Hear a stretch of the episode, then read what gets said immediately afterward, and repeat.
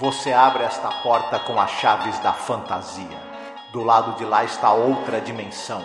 Uma dimensão de sons, uma dimensão da visão, uma dimensão da mente.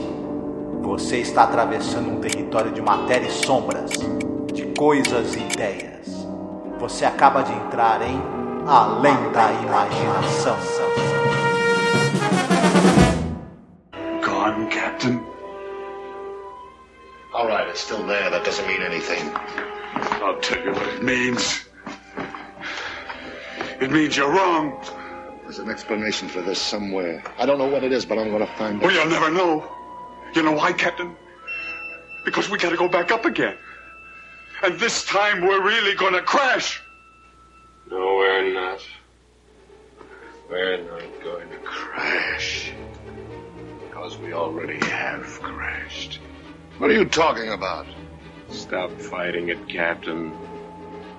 You're all out of explanations. There's only one left, and you know it. No, nothing of the kind. Oh, yes, you do. Carter was home. That telegram was really there.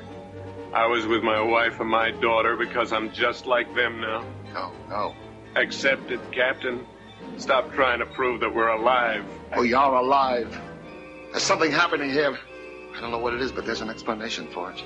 I've given you the explanation. I don't accept it!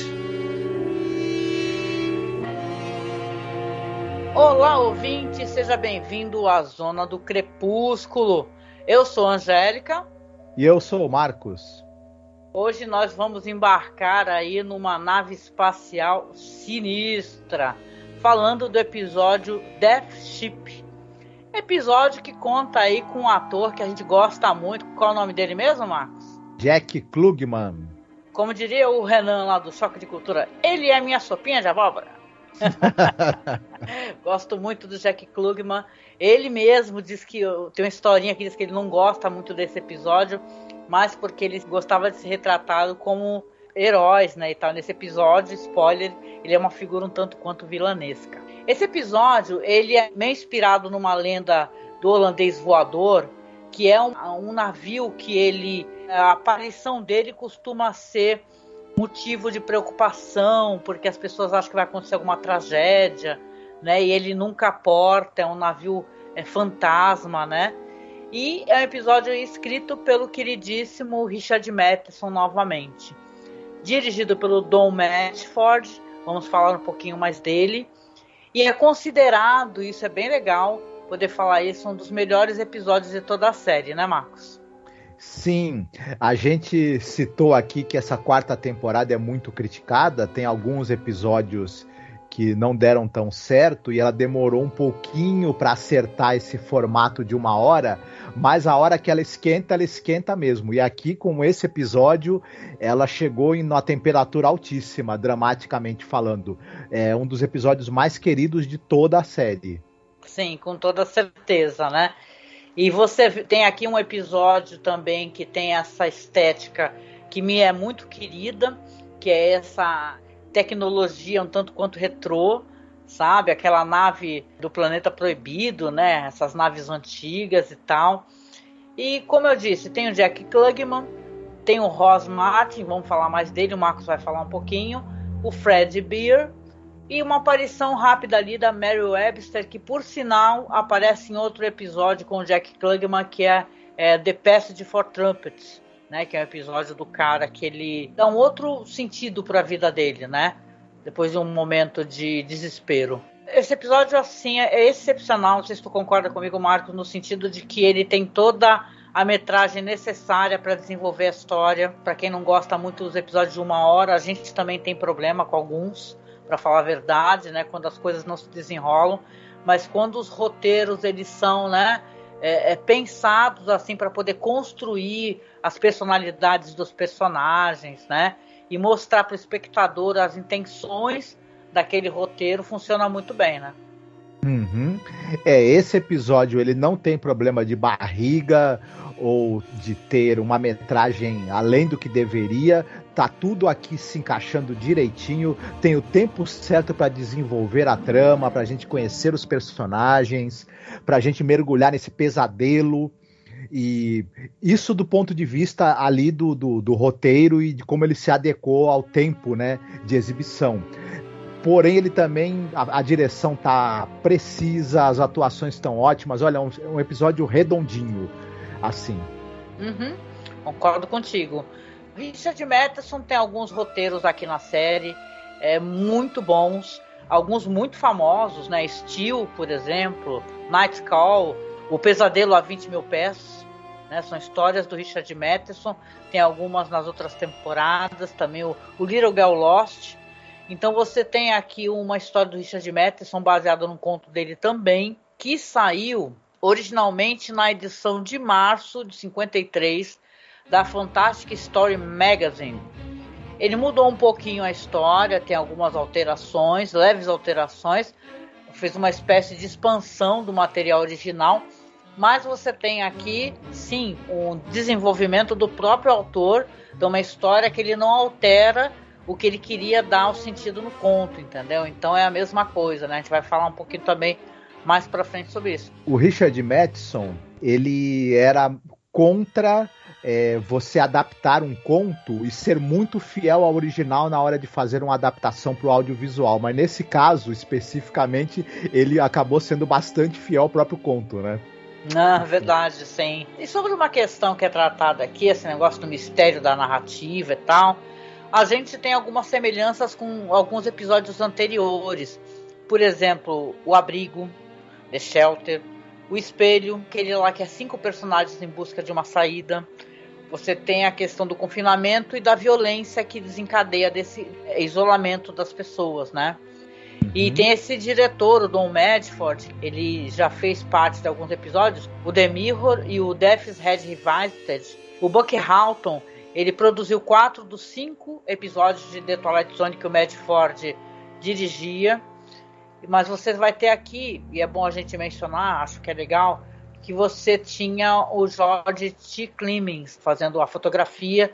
Aqui a gente vai ter a fotografia de uma outra pessoa, só que ele está arrebentando, né? É muito legal o episódio que ele tem uma iluminação interessante, né? A própria fotografia, mesmo sendo aquele futurista retrô, é bonita, né? Sim, o fotógrafo desse episódio não foi o Jorge T. Clemens, ele, por conta da agenda dele, porque os episódios são de uma hora, ele não estava presente em todos.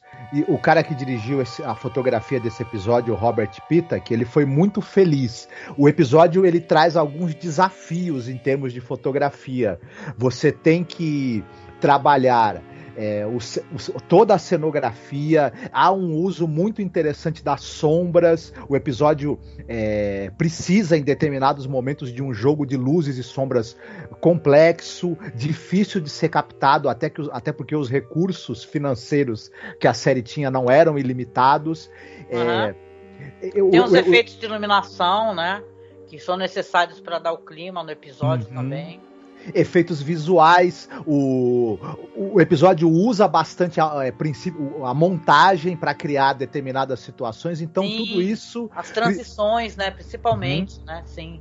Então precisou ter uma, ter uma, uma boa é, ali dobradinha entre o Robert Pitak e o Don Medford. E isso felizmente aconteceu nesse episódio, né? Uhum, sim, com certeza. Você quer falar um pouquinho sobre o diretor e o elenco? Sim, o Don Medford, nós já falamos sobre ele em outras oportunidades. Ele é muito lembrado porque ele dirigiu é, vários episódios da série Tales of Tomorrow. Foi a primeira grande série de ficção científica da TV, série Sim. dos anos 50, e ela foi uma série que influenciou muito além da imaginação, diga-se passagem. Uhum. Principalmente pelos aspectos de ficção científica, né? Uhum. Com certeza, sim. Ele tinha experiência também com teledramaturgia, com, com os dramas televisionados e em muitas séries. Em Além da Imaginação, falando rapidinho, ele teve umas part uma participação que foi irregular, na minha opinião. Por exemplo, The Mirror é um episódio bem fraco, eu acho, né? É, a gente até comentou que o episódio é fraco em parte por conta da direção dele, que ela, ela acaba é, escorregando na hora de fazer algumas cenas que deveriam ser climáticas, é, assustadoras, mas são risíveis. E também o episódio Man in the Bottle não é lá grande coisa, por exemplo. Porém, no Death Ship, no Death's Head Revisited, que é, que é aquele incrível episódio em que um ex-carrasco nazista volta né, para o campo de concentração que ele dirigia. Concordo contigo, e é interessante a gente reassisti-lo numa época como essa, onde está se banalizando a questão do nazismo, né? Só para deixar claro isso aqui. Caso você não conheça o nosso podcast ainda, nosso trabalho anterior, na temporada passada a gente falou sobre esse episódio Death's Head Revisited, tá? Que uhum. você vai ter o cara do campo de concentração, né, o nazista, indo visitar o campo de concentração. Então, na época do julgamento do Eichmann. Então é um episódio que a gente conversou muito sobre essa questão nazi e tal, com vários signos fascistas, então é legal, se você quiser revisitar, pode revisitar que você vai gostar, com certeza. Uhum. Ele também dirigiu com, com o Jack Klugman, né, a passagem para a trompete. São esses três episódios que eu citei aqui por último são muito bem sucedidos e muito bem dirigidos. Então ele, ele meio que conseguiu dar a volta por cima dos outros episódios não tão bons que ele tinha dirigido. Quanto ao elenco, a gente falou já bastante do Jack Klugman, ele é figura muito presente, né? Ele é maravilhoso no, nos episódios que ele aparece, gente. Tem aquele A Game of Pool que ele faz um uhum. jogador é, de sinuca é, obcecado, não desfazendo, obviamente, da quantidade maravilhosa de atores que The Twilight Zone tem, né? Mas ele tem uma coisa, ele tem um querer em quem quem, né? Sim, e ele ao lado do Burgess Meredith é o único ator que aparece em quatro episódios da série, né? E... Olha que legal. Sim, ele, ele e o Burgess Meredith eram os queridinhos do Rod Serling, né? Sim. Sem dúvida. Fora isso, ele, a gente até já comentou em outras oportunidades, ele é um ator que teve muitas participações na TV, foi protagonista de séries Teve as séries para ele, que, por exemplo, Quincy MI, né? Que é a série que a gente falou que foi precursora do CSI, né? Nossa, isso é muito legal, foi muito legal saber. E eu, agora que você falou, me recorda que eu tenho que tentar baixar de alguma maneira. Está... e ele também naquele, tá naquele filme Doze Homens Uma Sentença, né? Exatamente. Um excepcional ator. Ele não gostava muito desse episódio, porque, como você já comentou, ele faz uma figura é, vilanesca. O personagem dele nesse episódio é terrível né? Mas é terrível também porque é muito bem interpretado, né? Quando necessário, isso que é legal, né? Que uhum. de vez em quando é meio estriônico, né? Meio gritão, fala assim, não, vocês não vão fazer isso, dá mó legal, assim. É um grande ator, assim, que já faleceu, claro, né? Mas ele deixa muita saudade. Ele diz que ele é um dos atores favoritos do Rod Serling mesmo, uhum. entendeu? Sempre mencionava o Jack Klugman, a honra que era trabalhar com Jack Klugman, tanto quanto ele mencionava o quanto ele gostava da Carol Burnett, né? Sim. A gente falou dela também na temporada passada, né? Então, e tem outras pessoas aqui no elenco, né? Eu fiquei sabendo que esse Ross Martin, né, que ele faz o tenente Ted Mason, eu pensei que ele era um latino, porque ele é um cara assim bonito assim, ele parece aquele cara latino, meio cubano e tal. O cara é polonês, né, Marcos? Isso. Ele é. Ele nasceu no, no, numa região da Polônia que hoje, na verdade, pertence à Ucrânia. Mas na, em, em 1920, que é a data de nascimento dele, era Polônia. E ele é um ator muito famoso por algumas questões. Ele era um homem muito culto, ele falava diversas línguas. Ele é o Artemus Gordon da série James West, a série Wild Wild West no original, né? Série que passou na TV brasileira, foi um sucesso tremendo, é uma série marcante, adorada pelos nerds, né? Não, então... e ele era judeu polonês, né, por cima. Uhum. Ele era judeu, né, o Ross Martin, né? Isso. Ele também é, participou do. Ele era o Dr. Paul Williams na, na série de animação Laboratório Submarino, né? Fazia a voz do Dr. Paul Williams. E é um cara que, que era uma figura muito presente nas séries de detetive, policial, é, da TV, é, séries é, sobre, sobre também militares da uhum. TV americana. Ele era um excepcional ator, portanto, era convidado para tudo que é série possível e imaginável. Né? Não, e diz que ele era um cara muito culto, né? Uhum. Também tem isso, que falava muitas línguas, né?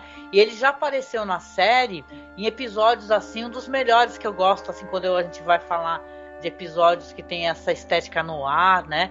Que tem aquele o Quatro de Nós Estão Morrendo, que é escrito pelo George Clayton Johnson. Ele é uma das faces desse personagem, que é o cara que muda de, de, de cara, ele muda uhum. de aparência. Sabe, é muito legal esse episódio, muito sinistro também, né? Sempre achei muito assustador isso daí, né? E ele tem um papel é, nesse episódio, acho que é muito importante, né? Uhum. Ele provoca uma resposta emocional do espectador, né? Mesmo. Então é, é muito uhum. maneiro, assim, eu o... apaixonei o episódio se sustenta no embate entre ele e o Jack Klugman. O, a gente vai comentar isso. O terceiro personagem é importante também, mas ele é importante por um outro motivo. É, uhum. É, mas o, a, a, a, espinha dorsal dramática desse episódio é o embate entre o personagem do Jack Klugman e o personagem do Ross Martin. E os ambos entregam atuações excepcionais. É, a gente tem também o terceiro astronauta aí da história é vivido pelo ator Fred Bayer. Ele era um cara também, ele morreu cedo, morreu aos 52 anos de idade, e era uma figura também bastante presente em séries de aventura, em séries policiais da TV americana. Aqui ele entrega um personagem que tem uma característica um tanto interessante, que ele, que ele logo de início ele fica mentalmente perturbado e ele uhum. precisa né, sustentar né, esse declínio do estado mental do personagem, coisa que eu acho que ele também faz muito bem. Ele Sim. fica meio à parte né, da ação que fica mais centrada nos outros dois, mas é muito importante também o, personagem dele. Verdade. Ele aparece em algumas séries famosas como The Monsters, é, Túnel do Tempo, Kolchak, The Night Stalker, que a uhum. gente adora, e já fizemos podcast sobre. Então eu gosto muito, sim, da, da atuação dele, dos maneirismos que ele coloca para mostrar a fragilidade do personagem uhum. dele. Ele tem um rosto muito expressivo, né? Uhum, sim. E para finalizar, a gente tem uma, a participação da Mary Webster, que ela é uma atriz que eu gosto muito, por exemplo, de um filme onde ela está presente, que é o Robor, o Conquistador do Mundo. Hum, nossa, adoro, com Vincent Price. E o Charles Bronson, né? Charles Filmaço. Bronson, novinho, com a carinha que ele tá naquele episódio 2, né? uhum. né? Que ele tá bonitão, né? Ele era um cara bonitão. E ela era presença também marcante nos dramas televisionados. Era uma excelente atriz. Viu? É verdade, muito legal. A aparição dela é muito pequena, mas é muito marcante também no episódio. Muito bem. Muito bem. Dessa vez sou eu que faço a sinopse do episódio, não é? Uhum. Então vamos lá. No longínquo ano de 1997, o Space Cruiser E-89, tripulado ali pelo capitão Paul Ross, o tenente Ted Mansell está em uma missão para analisar novos mundos e descobrir se eles são adequados para colonização. E ali, enquanto estão orbitando um planeta, o Mason vai ver um brilho metálico na paisagem. Chama os outros né, e começa a conjecturar que isso pode ser um sinal de vida alienígena. Mas o Capitão Ross, que é pragmático, ele discorda. No entanto, eles acabam decidindo a pousar no planeta. Após o desembarque, eles vão acabar descobrindo que o brilho vem dos destroços de uma nave exatamente igual a deles. Eles ficam chocados, eles vão olhar ali dentro da nave, acabam descobrindo seus próprios corpos sem vida. O Rosa, o capitão, ele vai tentar descobrir uma explicação. Para resumir, eles vão começar a ter. O Mason e o Carter vão começar a ter é, alucinações, começar a rever as suas famílias e entes queridos que na verdade se encontram falecidos, e eles acabam chegando ali a alguma conclusão que eles estão tendo um possível vislumbre do futuro. O que que esses tripulantes vão fazer? Se eles acham que eles estão presos de alguma maneira sob alucinações nesse planeta, e talvez será que eles possam fugir? Será que eles conseguem fugir do destino que parece que está certo para eles? Aí que a gente vai saber nesse episódio. Gostou da minha sinopse? Ficou boa? Gostei. E aí, Marcos, o que, que a gente vê aí nesse episódio mega futurista de 1997? que eu achei isso engraçado, gente. A gente sabe que, né, que nem 2001, né, o filme do Kubrick, né, quando você pensa, você assiste o filme e tenta refletir o que, que eles achavam que ia estar acontecendo em 2001, é engraçadíssimo, né? A uhum. gente tá, ao contrário, tendo que convencer as pessoas aqui a se vacinar, né? Uhum. E tal, né? E outras coisas, né? Não vamos entrar em política de novo, senão o pessoal vai torcer o nariz pra sim. gente. Mas é assim, os vislumbres futuristas são sempre divertidos de assistir, né? Uhum. É, o pessoal achava que é, em 97 a gente ia estar tá explorando as vastidões do espaço e colonizando outros mundos. Em 2020 a gente está tendo que explicar para o pessoal que a Terra não é plana. Mas enfim. Pois é. Ri para não chorar. Sim. Mas como você mesma tinha citado, esse filme ele tem, desculpa, esse episódio, uma das primeiras coisas é, características é esse retrofuturismo, é esse futuro imaginado que para nós até já passou, mas tem um, um, sabor muito interessante como é, como se imaginava que seriam os trajes espaciais, as naves, as viagens espaciais, o maquinário, é, a física e a ciência usada na, nas viagens interplanetárias. Então tudo isso é muito saboroso. Até porque a série faz uso, no caso desse episódio, de um bom design de produção, design de produção interessante para as máquinas, para as roupas, é, tem efeitos especiais bacanas, é, apesar da pouca, do pouco orçamento, e até comenta-se aí que esses efeitos pra, foram um pouco dispendiosos. Esse episódio foi um pouco mais caro do que normalmente são os episódios da série. É, porque também o pessoal acho que percebeu que estava com um excepcional roteiro na mão, né? Então precisava soltar um pouquinho mais de dinheiro para a coisa funcionar. Então é Sim. é muito, muito bacana isso. E é, eles também tinham esse negócio, a gente comenta sempre isso, e é importante, desde o primeiro episódio, se ela que vem falando, que eles usam muita coisa daquele filme Planeta Proibido. Uhum. A nave, novamente, é do Planeta Proibido que é esse filme de sci-fi, sabe? Os uniformes, né? Então você tem sempre o, o reaproveitamento ali do, do que foi feito no filme Planeta Proibido. Uhum. E é legal, gente, porque eu acho que para algumas pessoas isso daí é, soa muito fake, né? É, para mim, eu vejo um sabor gostoso de ver esse visual assim, retrô, antigo, esses uniformes. Eu acho até que é, para decoração é uma coisa assim, quadros, sabe aqueles quadros retrofuturistas são tão bonitos, né? Então eu acho que o episódio ele tem uma, um gosto assim interessante assim para quem curte ficção científica. Uhum. Eu também concordo com você. Eu, eu, eu gosto muito desse visual futurista retrô, né? Sobretudo dos anos 50 e tudo. Aqui é uma série dos anos 60, mas está aproveitando, né? Uhum. Efeitos e, e props do, de um filme dos anos 50. E afora isso, é, esse episódio é muito bem escrito. Ele tem uma estrutura de roteiro muito interessante. Ele, ele consegue criar uma forte tensão através do embate entre o personagem do Capitão Rose e do Tenente Mason. É, por conta dessa coisa, é, o, o, Tenente Mason é, é, uma, é, uma, pessoa. Enquanto o Capitão Rosa é uma pessoa autoritária, com a força de vontade muito grande e, com, e, e, e cheio de certezas do que ele acha que está acontecendo e o que é certo a fazer, o tenente Mason é uma pessoa extremamente emotiva, né? Ele reage de forma muito emotiva e, e, e meio, meio assim que afetado pelo que está acontecendo no momento. Uhum. E por conta da atuação muito interessante do Ross Martin, e a gente acaba se identificando muito com ele. Ao mesmo tempo, você tem também. É, é muito triste de ver o, o, o perso personagem do, do Tenente Carter, o quanto determinado fato que acontece, né? Quando eles veem a, a própria nave, né? É, é. Os destroços dela encontram os próprios corpos lá dentro, o quanto esse, esse homem ele se desmonta, né? A psique dele se, vai se desmontando cada vez mais ao longo do episódio. E uhum.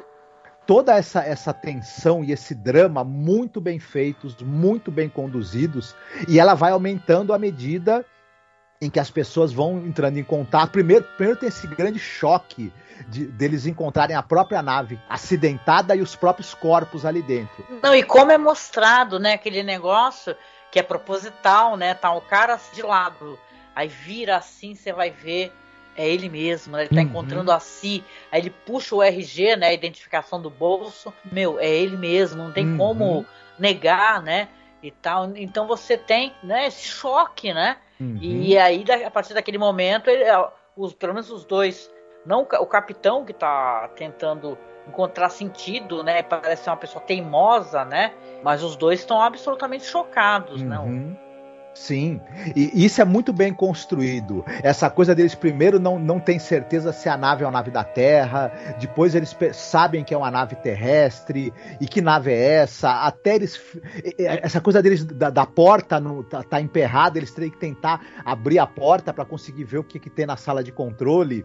Uhum. É todo um suspense bem construído, no, com- no tempo certo, para a gente poder é, se deixar envolver pela dúvida, depois pelo, pelo choque que vai tomar conta deles. O ângulo de câmera também, né? Porque assim que eles entram, começa a filmar eles de cima, Uhum. né? Eu gosto muito disso quando eles fazem essa, essa alteração, sabe? É, não é tradicional assim de filmagem, né? Você pega a filmagem de cima, né? Que também dá aquela impressão meio você tá jogando, sabe, Silent Hill, Uhum. que você não, não sabe quando você vai virar assim, o que que vai ter, né? Então aumenta o suspense também, é uma Uhum. maneira muito inteligente de condução, né? Do jeito de filmar.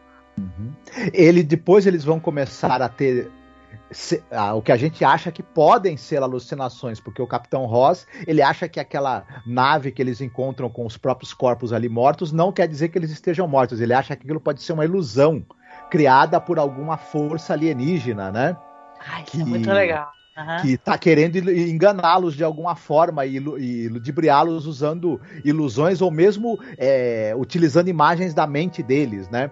Sim. E eles vão começar a ter contato com os parentes deles, com entes queridos que eles deixaram para trás na Terra. E, Mas que estão mortos, né? mas que estão Sim. mortos. E, e é uma coisa interessante, porque quando o, o Tenente Carter e o Tenente Mason estão ali interagindo com os seus entes queridos que, que estão mortos, mas que, enfim, eles estão podendo reencontrar.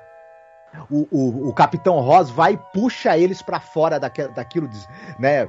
Vai atrás deles. No momento em que eles são puxados para fora do, do, do, do cenário onde eles estão, que é algum ambiente que eles deixaram para trás na Terra, tem um corte e, ele- e eles são imediatamente o cenário é substituído pelo interior da nave. É É uma transição muito bem feita, sim. Uhum. É uma transição muito bem feita. Narrativamente, ela é absolutamente perfeita para criar o clima de dúvida e de é, desorientação que eles estão passando. É Uhum. muito bem conduzido isso. E as cenas em que esses personagens eles reencontram seus entes queridos são comoventes. O momento em que o Tenente Mason reencontra a filha e a esposa Sim. é angustiante, é comovente, até porque a atuação do Ross Martin, ela é incrível, né? Assim, no momento em que ele encontra a filha, você acredita na hora que é um pai que tá revendo a filha que ele não vê há muito tempo, sabe? Não, e olha que a gente tem o Jack Klugman aqui nesse episódio, né? Mas a- o abraço que ele dá naquela criança, né? O choro, né? A Uhum. emoção. Depois, quando ele vê que a, a esposa também tá por ali, né? Porque só Uhum. depois que você vai saber que elas estão mortas, na verdade, né? Uhum. E a mesma coisa com outro cara também, né? Que ele vai chegando na, na uma espécie de uma fazenda dele, né?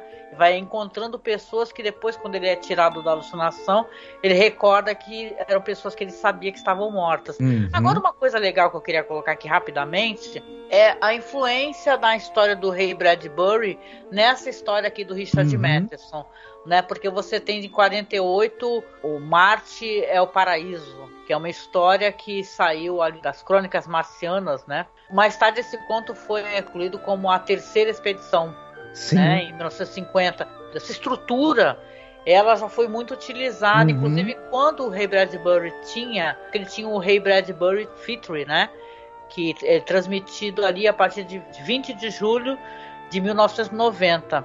Então você tem, na verdade, as histórias dele sendo passadas ali para televisão, né? Uhum. É uma história muito interessante. E eu, como fã de terror, eu lembro claramente das histórias da cripta e tal, que retratavam esse negócio dos Isso. astronautas chegarem nas cidades, encontrarem pessoas. Na verdade, eles têm a ilusão que eles inclusive voltam para a família ou para suas casas e não são, né? São alienígenas, né? Uhum. Aqui, claro, não aparece nenhum momento alienígena nenhum, mas o capitão ele fala, olha, a gente está sendo enganado, está sob ilusão, eles estão enganando a gente. Eles são alienígenas que não têm força física, então eles estão tentando atacar a gente de outra maneira, fazendo essa espécie de sugestão mental. Uhum. Isso. É interessante, o Madison, ele era discípulo literário do Bradbury. Inclusive, ele adaptou histórias do Bradbury para televisão. Hum? Fez roteiro, né? E é interessante como ele pega exatamente os elementos que o Bradbury usa em algumas histórias do Crônicas Marcianas, como você citou, e utiliza novamente aqui, mas ele dá uma outra roupagem, contextualiza de uma outra maneira e vai dar uma outra conclusão então é muito interessante isso. É, é, é um prazer para quem leu né, os contos do Crônicas Marcianas do Bradbury, ver esse, como esses elementos eles são é, reutilizados e ressignificados aqui nesse texto e nessa adaptação do, do, do Richard Madison. É muito bacana, sabe? Muito bacana mesmo. É um, é um presente para quem gosta de ficção científica essa lenda do holandês voador é a espinha dorsal temática dessa história aqui, não é? Porque você tem esse navio fantasma que nunca vai aportar, né? E sim, a gente já entregando o que acontece no final, né? Quero até que você conte pra gente o que acontece. É, é isso, entendeu? É, é, você ter a repetição, né? Essa coisa circular de ficar repetindo, repetindo e repetindo. O que que eles vão fazer? Eles vão tentar sair do planeta de qualquer maneira, né? Eles falam assim: olha, a gente vai tentar sair do planeta, né? O capitão fala: vamos sair do planeta. A gente vai sair da sugestão que está ocorrendo nesse planeta. Não são os nossos corpos, né? Eles ficam o tempo todo, né? Os outros, né? Os outros dois, assim, abrindo e fechando as mãos, como se estivessem com a mão dormente, né? Estivessem parando de sentir o próprio corpo, né? Tem essa coisa. Mas eles resolvem sair do planeta, né, Marco? Exatamente, eu achei esse, detalhe que você citou muito interessante. O quanto eles ficam tentando é, perceber se eles estão ou não sentindo, né? Se o corpo é o deles é de verdade ou não.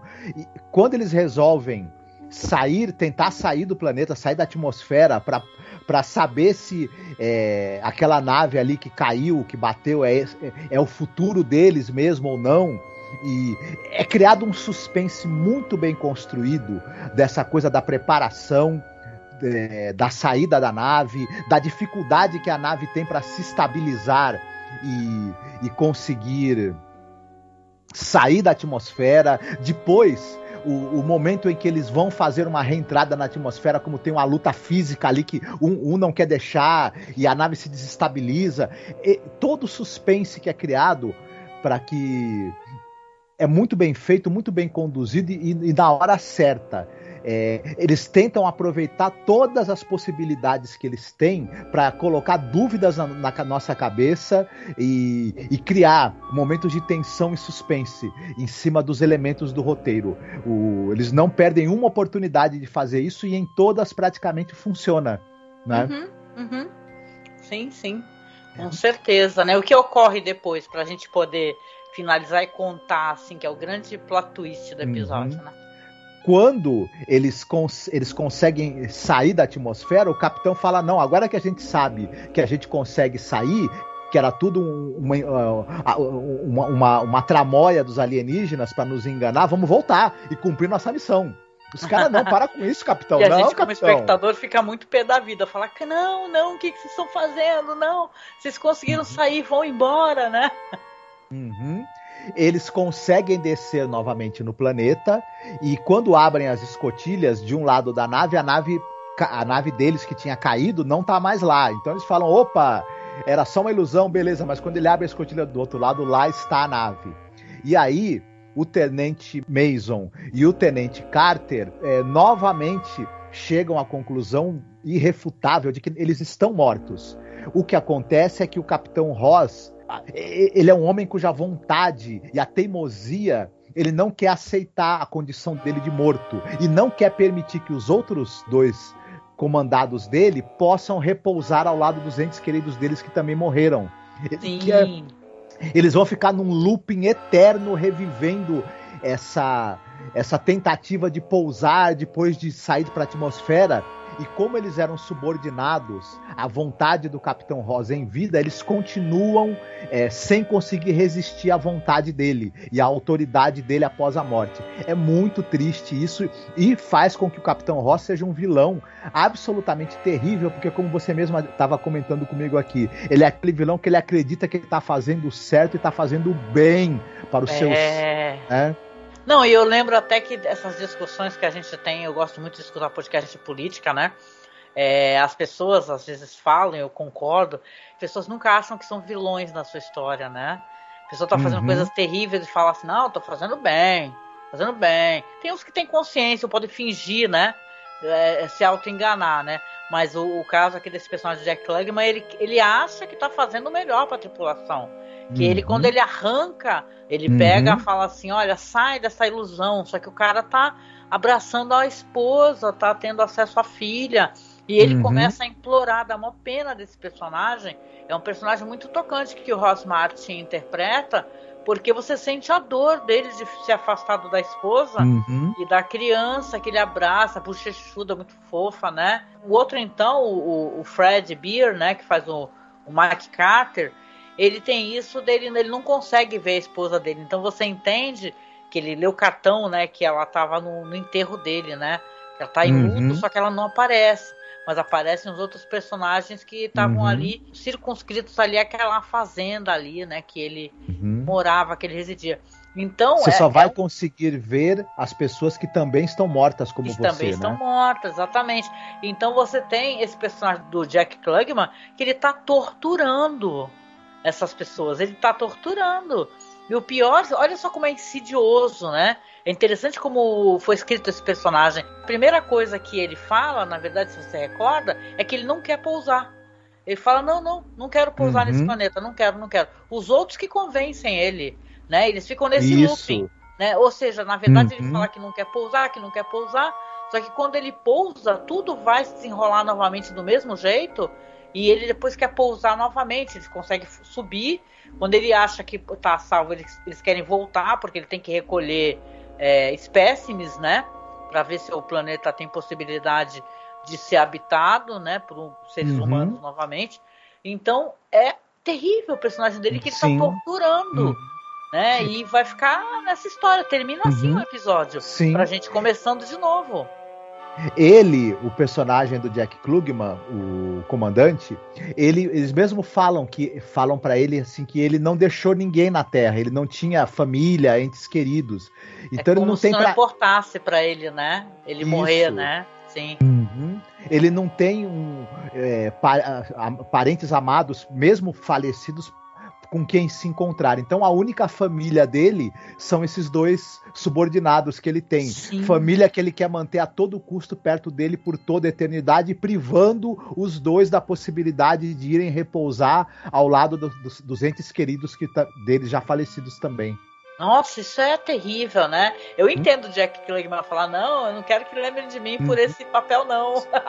Mas é melhor ele cê... ser lembrado pelo peça de For Trumpet, uhum. que ele conversa com o anjo, né? Muito mais uhum. bonita, né? Sim. E aí você tem, se acrescenta na história uma camada de horror sobrenatural. Ela funciona enquanto ficção científica, ela funciona enquanto suspense, enquanto drama e também enquanto horror. Todos esses eh, subgêneros estão de mãos, mãos dadas ali, criando esse grande painel dramático que é esse episódio, né? Muito bem. Pois é, grande episódio, gente. Excelente, assim, eu fiquei de cara nunca tinha assistido. Para quem é fã de ficção científica e gosta dessas histórias que recordam esses quadrinhos de terror que faziam tanto sucesso aqui no Brasil, né? E os Contos da Cripta, né? E as outras edições brasileiras de terror é um presente, assim, é muito uhum. legal. Quem gosta do Bradbury vai reconhecer claramente as Crônicas Marcianas. É super maneiro mesmo, adorei. Uhum. Ah, uma, uma última coisa pra gente citar esse episódio não teve trilha sonora original feita para ele, mas o tanto o produtor, o Hirschman, quanto o diretor, o Medford, é, juntos escolheram temas usados em outros episódios que casassem com essa narrativa. E pior que eles acertaram de novo na mosca, né? Porque os temas usados. Muito bom, eu adorei os temas também, muito legais. Uhum. E aí, vamos lá para as recomendações? Você gostaria de recomendar qual filme, livro ou, ou etc? Opa, hoje começo eu a recomendar, né? Pois é, o que, que eu vou recomendar? Vou meio que chovendo molhado ou não. Eu gosto muito daquele livro do Colin Wilson, Vampiros do Espaço. É um livro de 75, gente. Poxa, ele tá tipo seis reais na estante virtual. É um livro de sebo, né, Marcos? Tu uhum. que é que tem o teu sebo aí. Então, cara, é um livro maravilhoso. E eu até uma época da minha vida eu tinha essa teoria que o livro propõe, né? De gente que suga a tua energia, né? Na verdade, deve, deve te vencer pelo cansaço mental, mas sabe aquela pessoa que só te traz problema e depois que você conversa você se sente esgotado, né? E o livro propõe isso daí, que vampiro de energia faz isso também, né? Uhum. Ele tá te. Inclusive tem até aquele personagem maravilhoso naquela série What We Do in the Shadows, né? Que tem a série além do filme, que é o Colin, que ele é justamente o vampiro de energia. Mas voltando aqui para a história, esse livro aqui do Colin Wilson, ele acabou gerando um filme incrível, que é o filme do Top Hopper, inclusive adaptado ali pelo roteiro do Dan O'Bannon, né, que é um grande roteirista famoso, que é o Life Force, né, o Força Sinistra aqui no Brasil. E, gente, é, esse filme é muito conhecido porque tem a, a, atriz Matilda May, que tem alguns momentos que ela anda nua pelo, pelo filme e tal, né? Mas para mim isso daí é só pra nerd punheteiro mesmo ficar falando disso. Porque o filme tem tantas camadas, ele é tão interessante. Vai contar a história de astronautas que vão encontrar uma nave espacial que ela. Eles veem um pedido de socorro. Aí eles acabam encontrando essa nave espacial e tentam resgatar três é, é, figuras humanoides que estão ali em um estado de animação suspensa. Vão levar para a Terra e descobrir depois que essas figuras são perigosíssimas, né? Que elas realmente elas sugam a vida e a energia das pessoas. Né? Vai até, até o momento que no filme o, um dos astronautas vai encontrar esse personagem que aparece no livro. É um cientista, né? Que ele defende essa tese aí dos vampiros de energia. E cara, é tudo tão legal aqui, é tudo tão legal, é tudo tão maravilhoso. Recomendo demais você dar uma lida no livro que por sinal a foto aqui, eu estava vendo uma foto do escritor do Colin Wilson, ele foi um fenômeno literário, sabe? Quando o livro dele, o livro dele se tornou um best-seller mundial da noite para o dia. Além disso, também ele é conhecido por ter escrito um estudo sobre a vida e a obra do Lovecraft. Ele acabou se tornando um dos nomes mais aclamados e também polêmicos da geração dele. E cara, é muito bom. O filme também é um filme é, britânico, né, do Reino Unido, e é incrível basicamente incrível. Toby Hopper, que é um diretor que ele foi negligenciado na época do Oscar, eu lembro. Isso foi doloroso, né, Marcos? Tu lembra? Eles não botaram a foto do Toby Hopper, né? E, porra, ele tem muita importância, o Toby Hopper, né? Pra história do cinema, pra história dos fãs de gênero e de ficção científica, né? Então, cara, é por isso que eu não gosto muito do Oscar. Assisto, mas assisto mais porque eu gosto de ver a live do Choque de Cultura junto com meu filho que é mais uhum. engraçado do que o próprio Oscar. É bem mais legal que o Oscar, com certeza. é isso. É. Uhum. Pois é, o, o, como esse filme é absolutamente sensacional e imperdível. Eu gosto demais. Então, quem ainda não assistiu, talvez o pessoal mais jovem possivelmente não tenha assistido, procure encontrar Força Sinistra. Você vai ter uma experiência de o melhor casamento da, de ficção científica e horror que você possa imaginar. É muito bom mesmo. Sim, sim. E para quem viu, né? E isso é muito interessante porque eu não lembro quem foi que aventou essa essa possibilidade que na verdade essas figuras assim que elas não têm gênero. Quando os astronautas chegam na nave, que eles visualizam com o gênero que lhes interessa, entendeu? Que tem interesse. Então, a, a, na verdade, ela pode não ser uma fêmea, não ser um, uma mulher, a, a, personagem da Matilda May. E nem os astronautas, na verdade, podem não ter gênero nenhum, porque são alienígenas, né, cara? Uhum. Então é mó legal isso daí. Esse filme vale a revisão. Caso você tenha assistido há muito tempo ou você não tem assistido, então você vai ter uma experiência muito boa. Uhum. Muito boa. Ah. Filme de 85, só para mencionar o ano que ele saiu.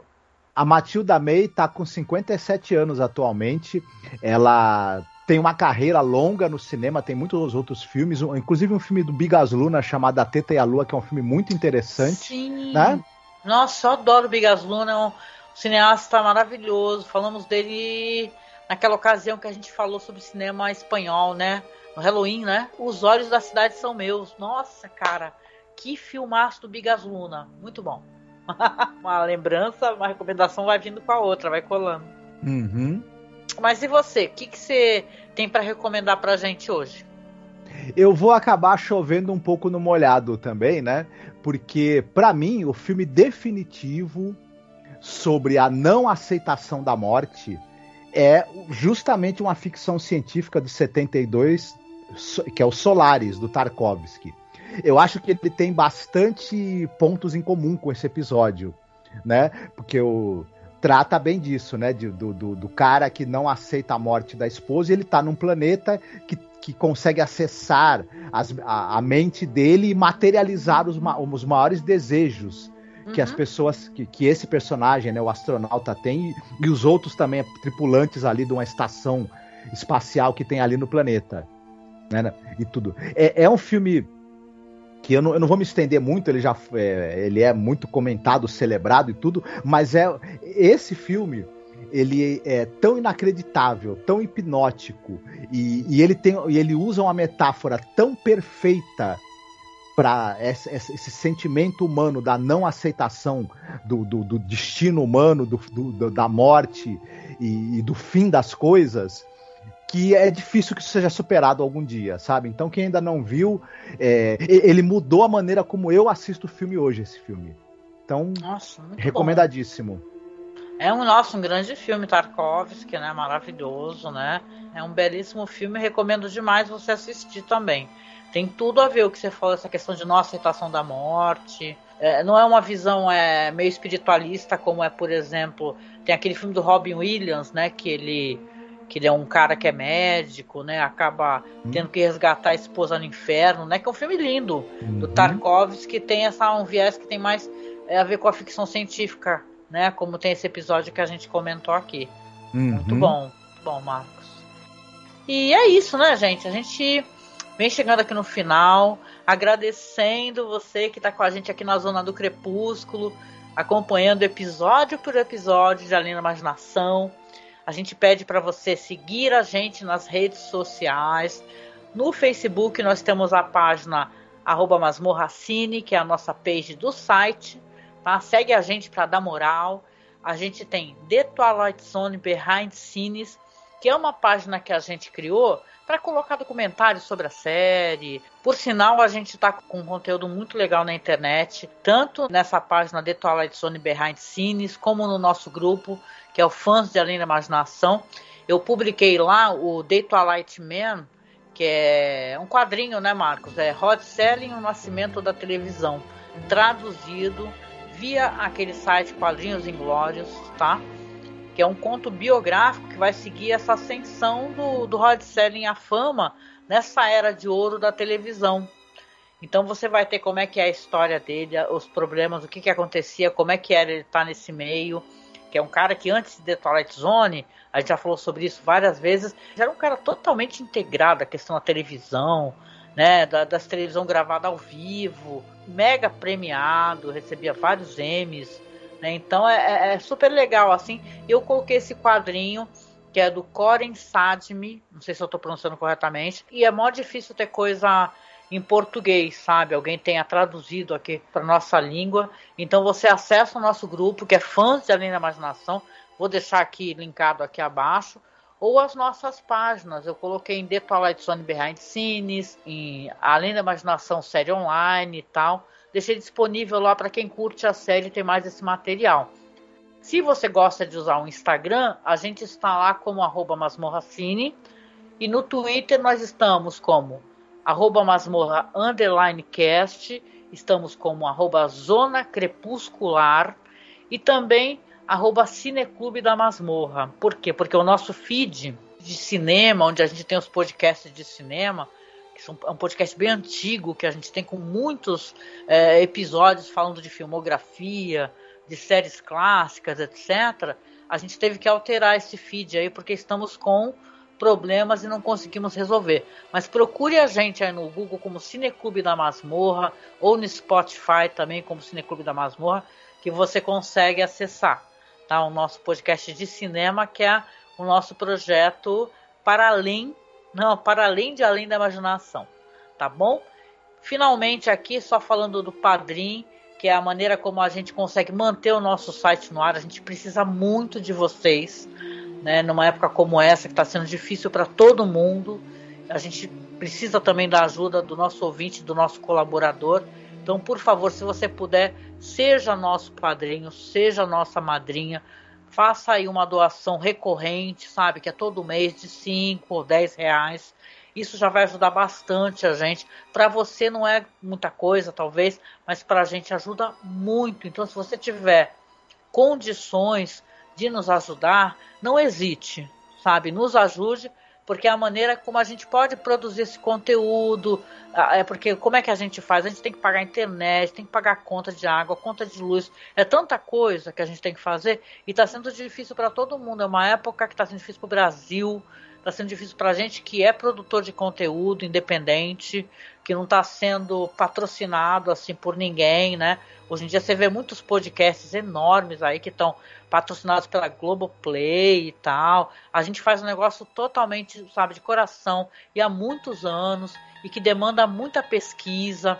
A gente tem responsabilidade jurídica para poder falar, a gente não fica falando besteira nos episódios, né? A gente pode até às vezes, né, Marcos, se enganar com uma coisa ou outra e tal, mas a gente sempre tem muito cuidado e muito afeto para não ficar falando coisas que agridam os outros, né? Gente evita uhum. bastante.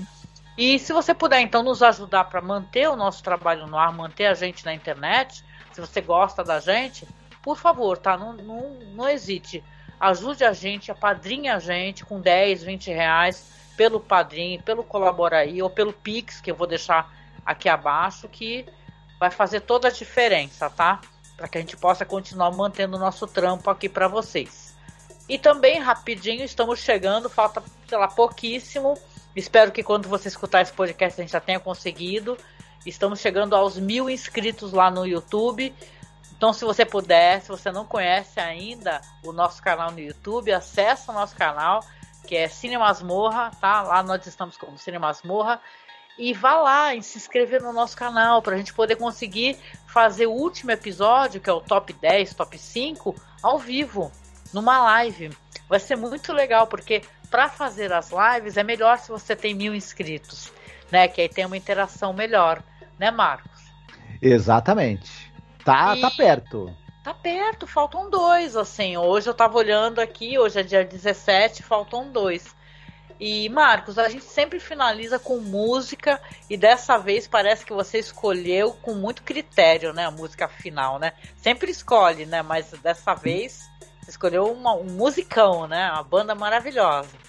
Grateful Dead Ship of Fools, que fala sobre um anal que fica vagando eternamente, o capitão se recusa a dar explicações para a tripulação e é, a bebida, a esperança e a alegria vão acabando à medida que o tempo vai passando. Qualquer semelhança com esse episódio é mera coincidência. Caramba, caramba, que legal, não. Eu quero escutá-la, não conheço a música. Estou muito curiosa, assim, deve ser maravilhosa, com toda certeza. Lembrando que a música, gente, e isso é legal se você está aqui no YouTube acompanhando a gente, só toca lá no player do podcast, porque o YouTube não deixa. Então você acessa, vou deixar o link do site aqui, ou vai no Spotify procurar Além da Imaginação Podcast porque o nosso podcast vai estar tá lá com a musiquinha final, tá bom? Aí vocês escutam a música que o Marcos escolheu com tanto carinho, né? E é isso, gente. Chegando aqui ao final, saindo dessa zona do crepúsculo, cara, com essa nave que nunca vai chegar em lugar nenhum, a gente vem se despedindo de você. E a gente se encontra então no próximo podcast sobre Além da Imaginação. Fiquem bem, se cuidem. Se cuidem, um beijo. Tchau. Tchau.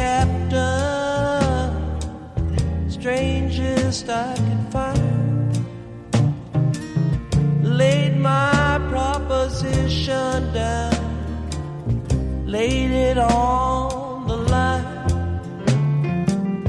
I won't slave for beggars' pay, likewise gold and jewels. But I would slave to learn the way, sink your ship of fools, ship of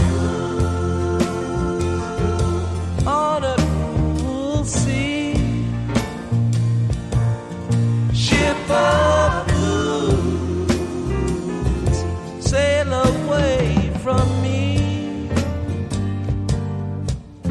It was later than I thought when I first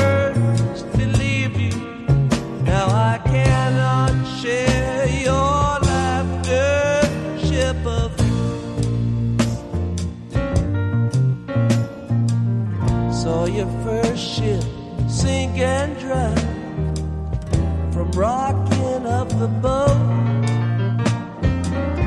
and all that could not sink or swim was just left there to float. I won't leave